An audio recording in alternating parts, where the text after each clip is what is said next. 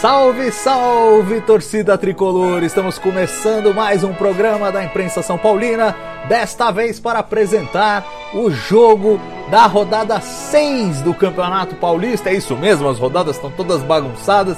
Esta será a rodada 6 contra o Santo André no Morumbi. Um jogo que tende a ser tranquilo para o São Paulo, apesar de vir aí da sequência. Jogamos contra o Sporting Cristal, bela partida lá no Peru, envolve viagem de volta, jogamos na terça, agora na sexta voltamos a jogar no dia 23 de abril contra o Santo André. É um time que não vem bem na tabela, está é, tá em terceiro lugar no seu grupo, é, fez apenas uma vitória até o momento. Não é um time que tem se projetado. A gente vê alguns times se destacando, talvez dos, dos que surpreendam mais o, o que vale mencionar é o Novo Horizontino, que foi justamente o time para quem a gente perdeu. A única derrota que a gente tem é, neste campeonato até agora foi para o time do Novo Horizontino, que está despontando aí como uma das surpresas do Campeonato Paulista. Não dá para dizer que o, o, Red Bull Bragantino seja uma surpresa, afinal de contas é um time de Série A. E, e, e talvez assim o, o, surpreendente seja um desempenho abaixo aí é, de alguns dos clubes grandes. Mas assim, é, o Novo Horizontino surpreende. E o, o, Santo André, por outro lado, não oferece é, resistência. Eu acho que é um, é um jogo que tende a ser tranquilo, é mais um treino para o São Paulo.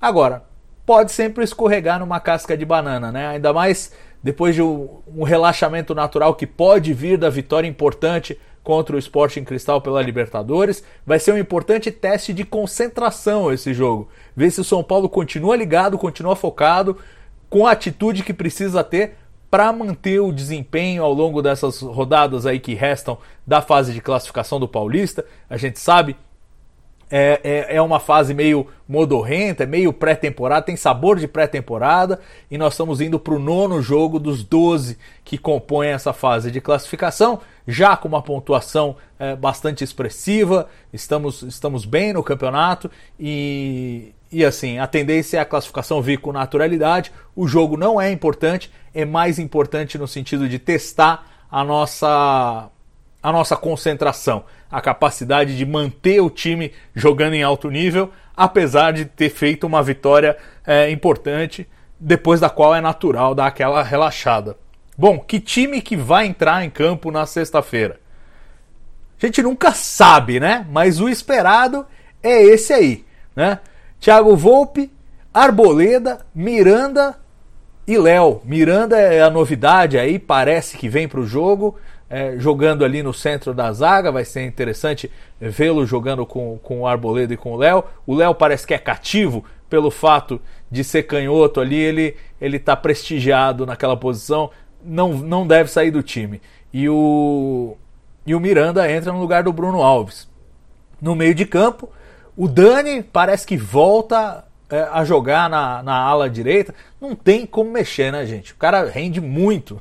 ele rende muito nessa posição. Os dois jogos que fez contra Palmeiras e contra Sporting, é, Sporting Cristal, ele foi muito bem. Não dá para não dá para botar ele de volta no meio, a não ser que exista uma necessidade, um momento específico do jogo, mas ele, ele rende muito na ala e deve continuar lá. E aí forma aí a linha de cinco é, com o Rodrigo Nestor, Luan, Igor Gomes e Reinaldo.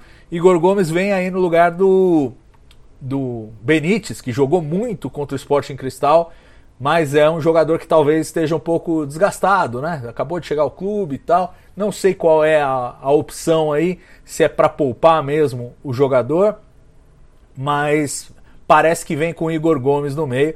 Tudo bem, substitui a altura, não me sinto incomodado com essa com essa mudança. Acho que é meio 6 por meia dúzia ali, provavelmente por desgaste mesmo. Não é uma grande opção tática aí. E, e claro, o Benítez estava jogando muito. Se eu pudesse escolher, botaria ele. Mas deve ter aí alguma razão para o Igor Gomes é, vir no meio. E é um, substituto à altura. Né? A gente tem o Gabriel Sara que está machucado, também poderia jogar. É, é, é, bom ver que a gente tem opções aí nesse meio de campo, é, que nessa área mais construtiva. Né? E, e, e o Igor Gomes é, pode cumprir bem aí o papel. E no ataque, Luciano e Éder. Pablo machucado, Pablo sentiu aí dores nas costas e não vem para o jogo e vai o Éder no lugar dele. Aí a grande dúvida é se o Éder aguenta 90 minutos. Ele ainda não jogou 90 minutos. A gente sabe que veio da China. Jogador que vem da China vem meio é, num outro ritmo, numa outra pegada. É o mesmo caso do, do Miranda.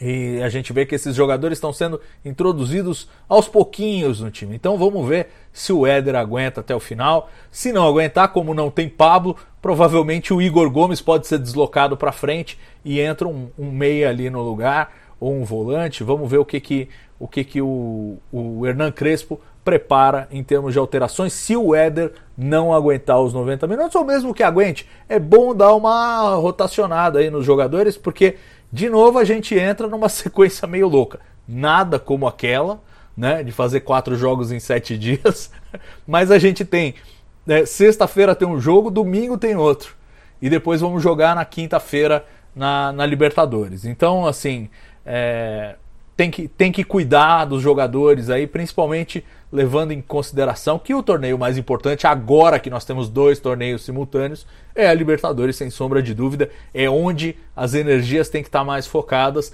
pelo menos até a gente chegar às fases decisivas, às fases eliminatórias do Campeonato Paulista. A expectativa é de um jogo tranquilo.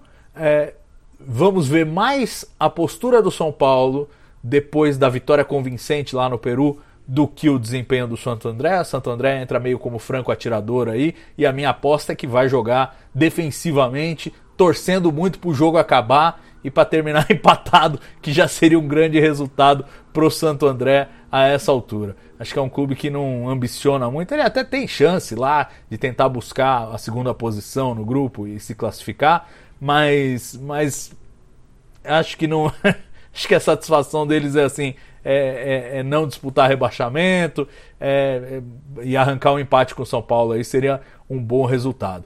Vamos ver o que, o que nos aguarda essa partida, uma partida morna. E a gente volta aqui na imprensa São Paulina para fazer o pós-jogo. Então fique ligado e volte aqui quando acabar o jogo para a gente bater um papo sobre o resultado. Um grande abraço para vocês, não se esqueçam de deixar o joinha, se inscrever no canal e saudações tricolores.